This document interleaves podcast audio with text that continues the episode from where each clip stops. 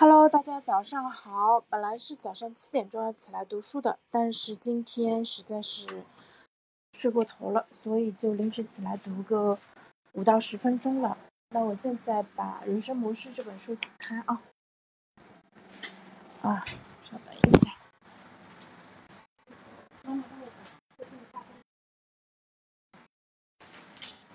我是因为家里有点事情，然后睡得比较晚。那我现在用的是一个远程的一个呃耳机，看看声音效果怎么样啊？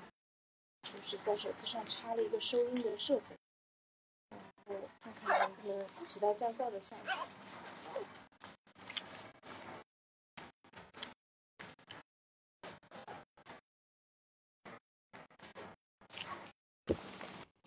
好。麦克风要重新弄一下。好，那我们现在就正式开始喽。我来看一下，播放量，能听到我声音吗？可以听清楚吗？来看一下下面的人生模式，我昨天读到哪里了啊？稍等，嗯，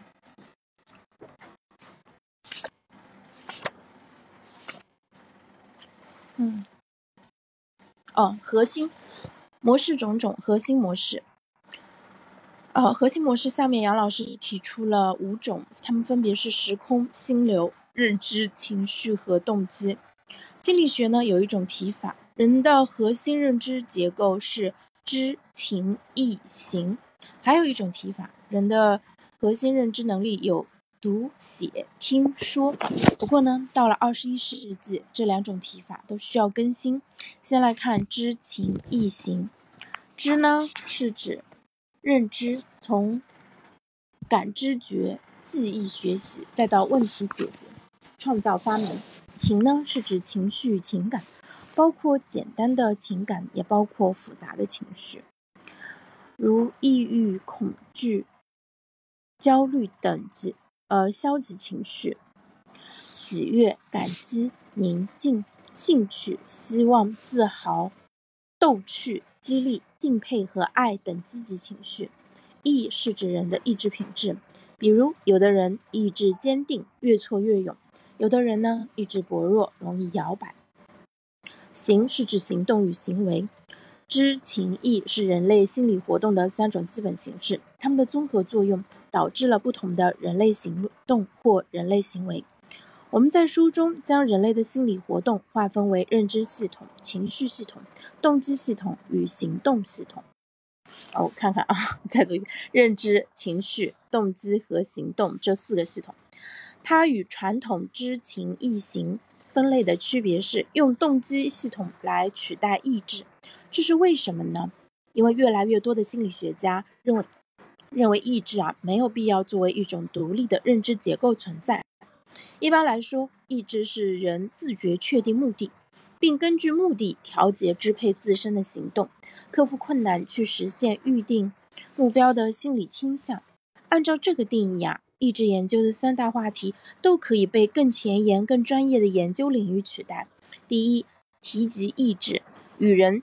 性格相关的部分，比如意志薄弱与意志坚定的相关研究，可以划归到人格心理学。第二，提及意志与人指定目标并实现目标的研究相关，可以划归到行动心理学，比如如何设定并实现目标。第三，提及意志与维系目标并为之持续努力相关的部分，可以划归到动机心理学。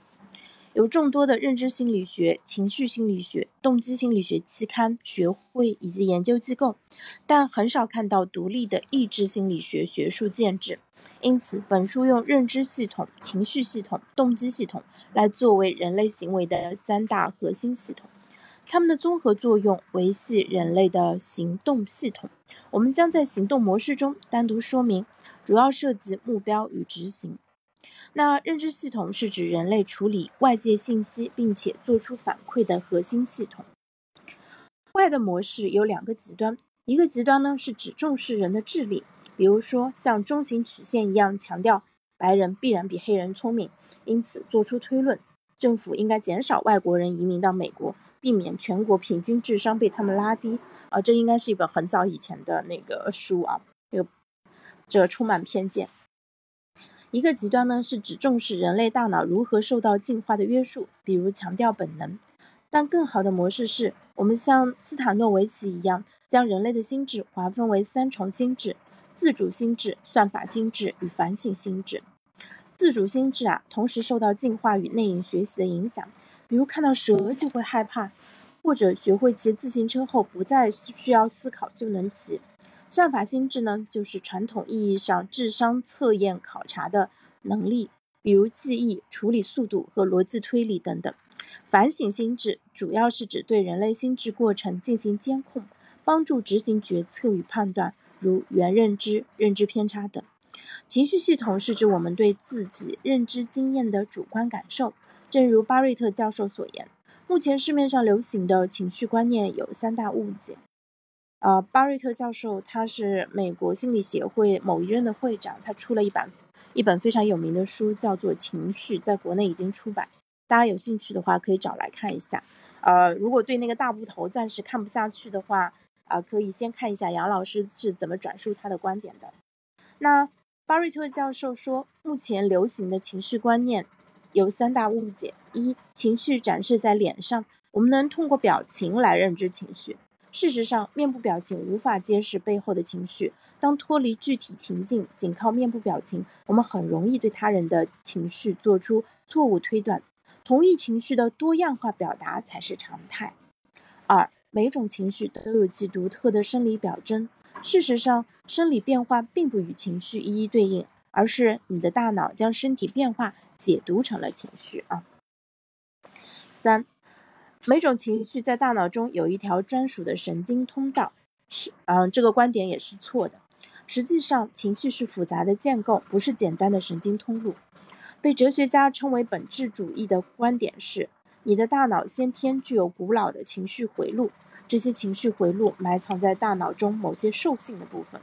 人类战胜兽性，骑象人驾驭大象。